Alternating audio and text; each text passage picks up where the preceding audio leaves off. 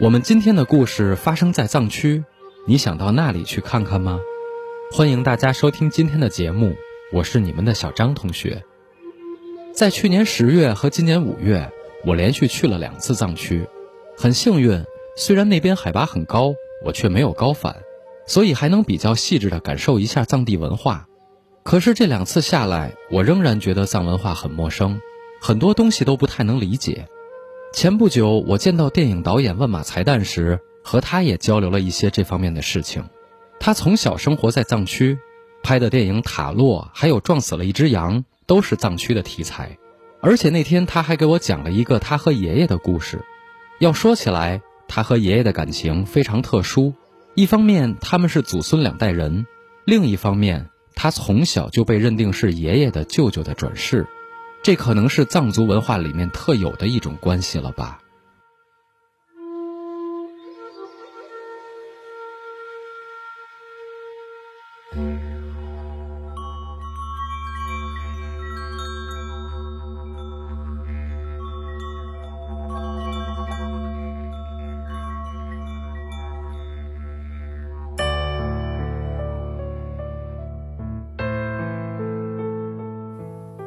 我现在老家是在青海贵德，那我爷爷是从青海尖扎那边，是另外一个县，黄河边上，是从那一个地方过来的。那那个地方就是藏传佛教尼玛巴。藏传佛教它因为修习方式、传承方式的不同，分很多教派，比如说尼玛巴、格鲁巴、萨迦巴、噶玛瓜吉啊，很多个教派吧。那尼玛巴其实也是一个支派，尼玛它藏文里面是旧的意思。它其实是最早传承到这个藏地的一个佛教体系吧。那我爷爷就是尼玛巴的一个僧人，因为在藏区这种轮回、这种转世的观念比较强嘛，就是佛教它讲究这种轮回，认为人的这种灵魂不死，所以比如说有一个新生儿诞生，然后大家都会猜测，然后这个可能是某个人的轮回。那大家可能比较知道的就是活佛转世嘛。它就是一个很轮回的这样一个具体的表现。那其实，在民间也有很多这样的说法。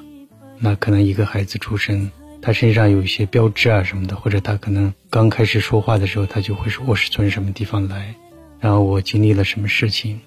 家人会把一些东西放在你的前面，让你去认这些东西。然后你能认出什么东西的话，那可能就是跟前世有关联的。我爷爷说他的舅舅。也是一个尼玛巴的一个僧人，他能学到很多经文，他能学到很多佛教的这样一些仪轨，就跟这个舅舅有关系。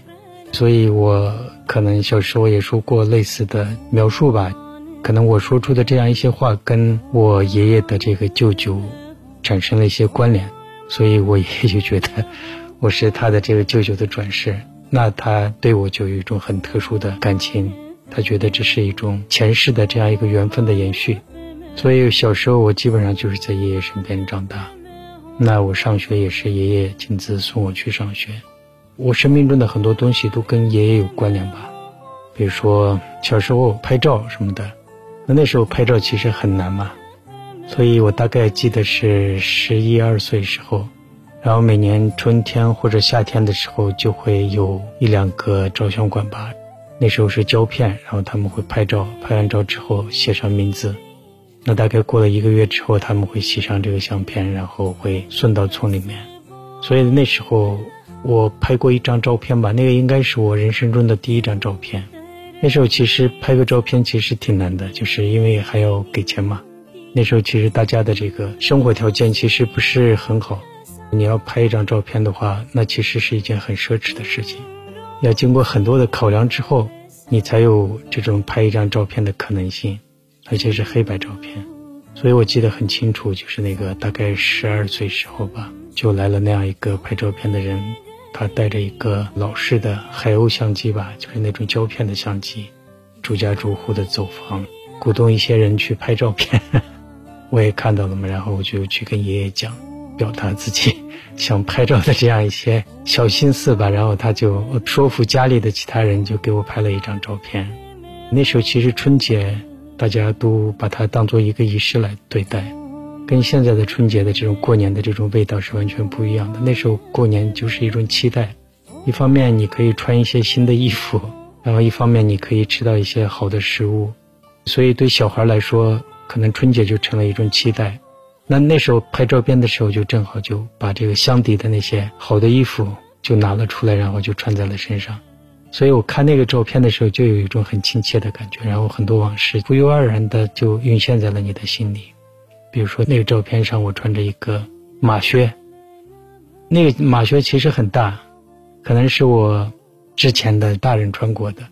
然后等到我能穿的时候，其实挺大的那个马靴，然后里面要加很多这个羊皮啊、羊毛啊、什么布啊什么的，还要打上鞋油，我还戴了一个棉帽子，那个上面，那个也是我爷爷买给我的。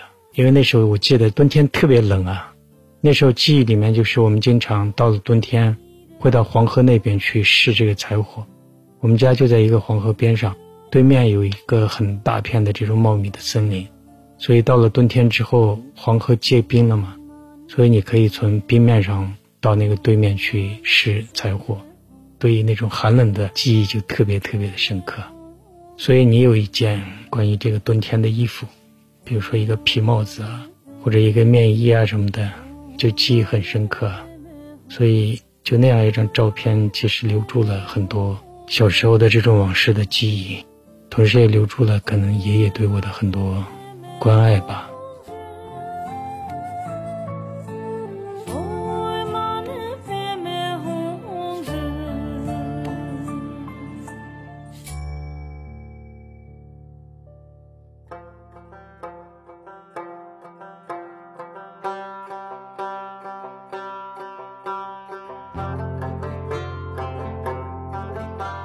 听到这儿，可能不少小伙伴都会有个疑问。既然爷爷是僧人，怎么还能娶妻生子呢？其实我也问了万马才旦这个问题，他告诉我，藏传佛教的宁玛派僧人确实可以过世俗的生活，而且在家的时候，爷爷还是一家之主，特别宠着万马才旦不说，就连他读书也是爷爷一直在支持他。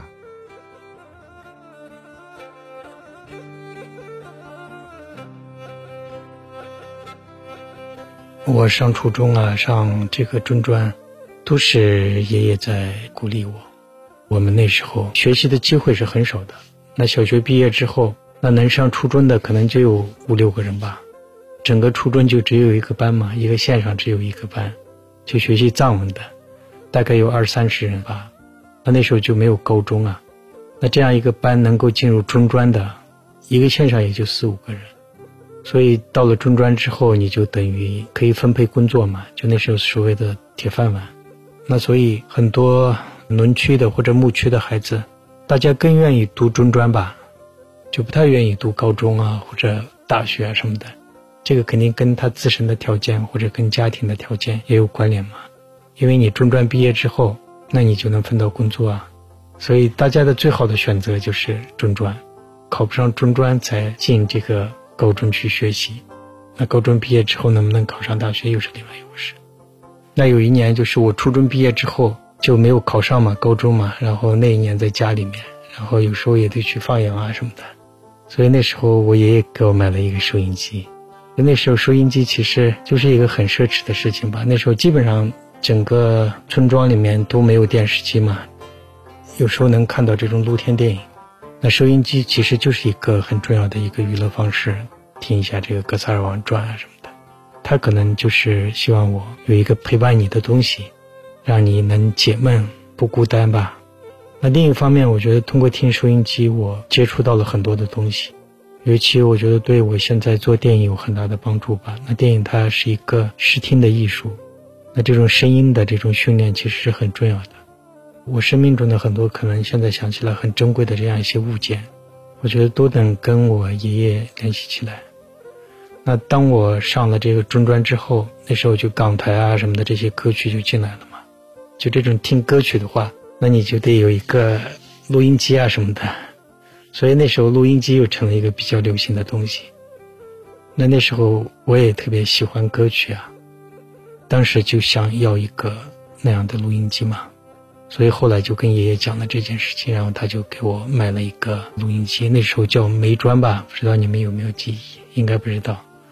它是一个长方形的，黑的，它那个形状跟那个煤很像，所以有一个外号就叫煤砖嘛。买了那个煤砖之后，同学们凑钱买电池，然后下课之后大家就凑在一起听某个卡带，我一边拿着歌词一边在听，一边在学。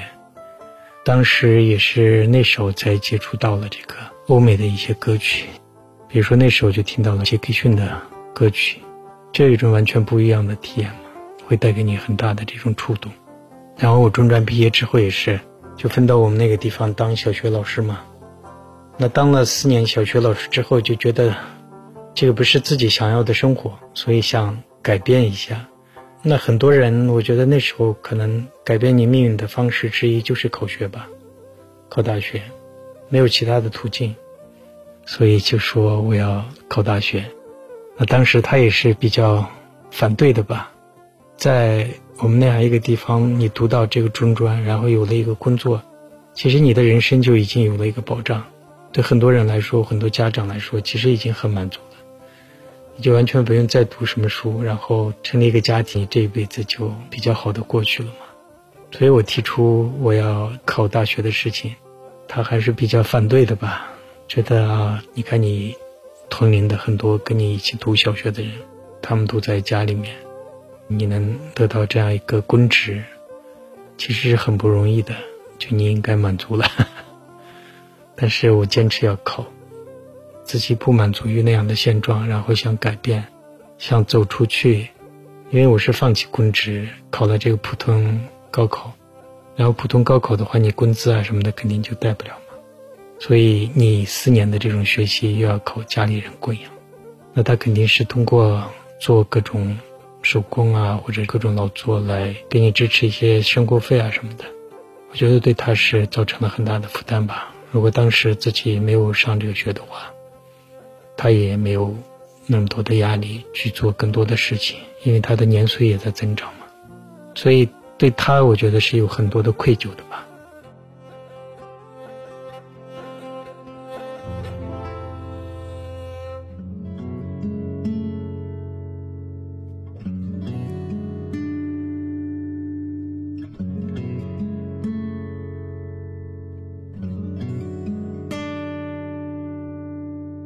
如果不是去过两次藏区，我可能根本没办法理解一个学生从藏区走出来是多么不容易的一件事情。万马才旦很幸运，也没有辜负爷爷对他的期待，最终选择了一条属于自己的路。大学毕业以后，万马才旦想要报答爷爷，所以带着他去拉萨朝圣，结果走到半路，意外的情况发生了。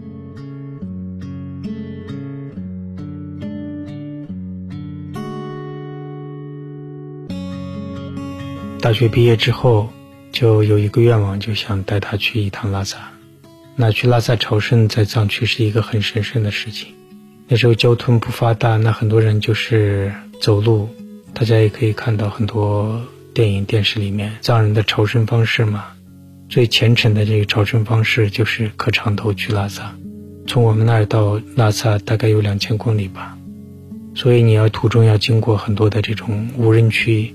完全没水，然后完全没有任何物质的这种补充，很多人他走上这个朝圣的路，很多人就死在路上了。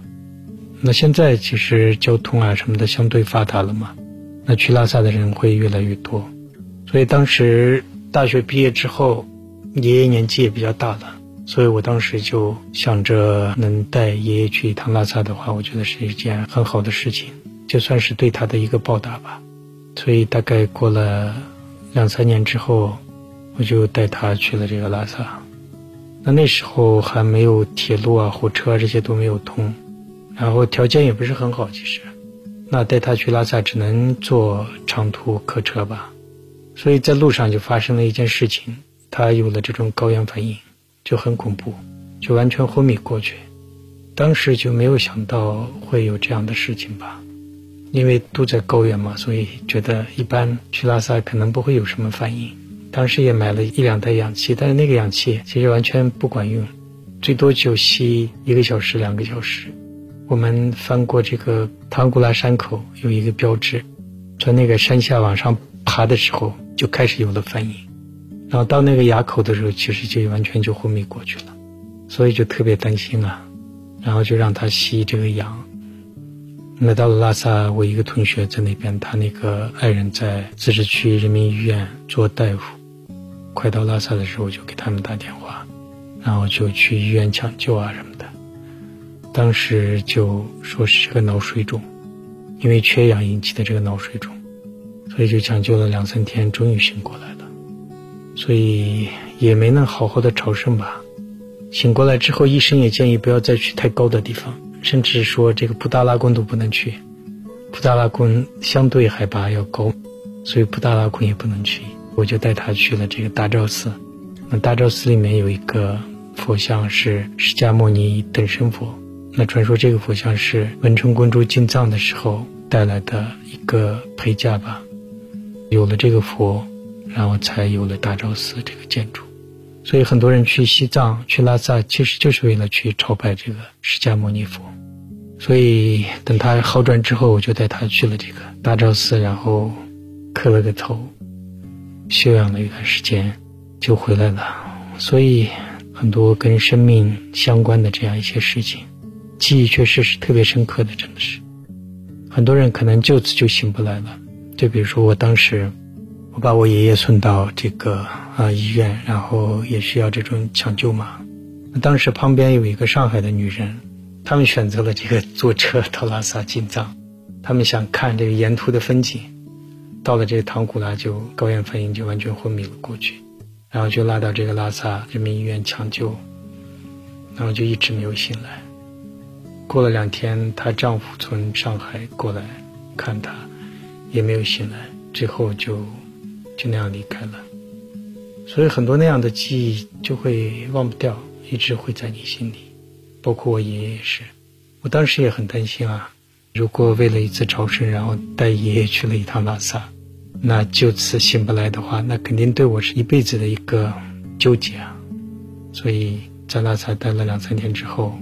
我们就回来了吧，啊，买了两张飞机票，那时候还是借钱买的，因为飞机票其实比较贵嘛，但那时候就完全没有什么打折，好像就是两千多。那那时候两千多对我来说是一个很大的数目，但是就希望安全的把爷爷送回来，一方面也让他坐一次飞机，所以这个也是算是对爷爷的一次报恩吧。但是这样的。报恩，我觉得跟他的这种艰辛，跟他对我的这种付出，对我的这种宠爱比的话，就肯定是不够的。我觉得这样的恩情肯定是报答不完的。所以作为子女，我觉得他一直是有一种愧疚感的。当你有了能力，然后有了一个这样的工作，那其实你可以很好的侍奉他，让他有一个很好的晚年。但是因为你自己的这样一些愿望。然后你又离开了，所以这种愧疚感，我觉得是一直存在的吧。这个可能也是我一直想起我爷爷的原因之一吧。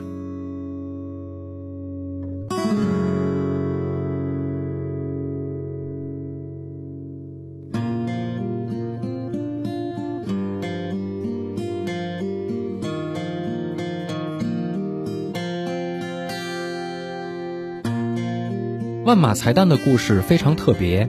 但听起来又有点似曾相识。毫无疑问，藏区当然有着自己独特的宗教信仰和文化习俗。可是，在很多时候，比如在亲人的情感面前，比如在反抗自己命运的时候，大家其实也没有太多的差别。那天万马才旦跟我说，以后再到了藏区就联系他。我当然还会再去那里，因为我觉得一个人想要了解一个地方，就一定要用双脚去丈量那片陌生而广阔的土地。要呼吸那味道并不熟悉的空气，如果永远都让一些地名躺在地理课本里，大概是一件挺悲哀的事情。读万卷书，也要带着尊重和环保的意识去走万里路，走的路多了，一定会比现在的自己更包容。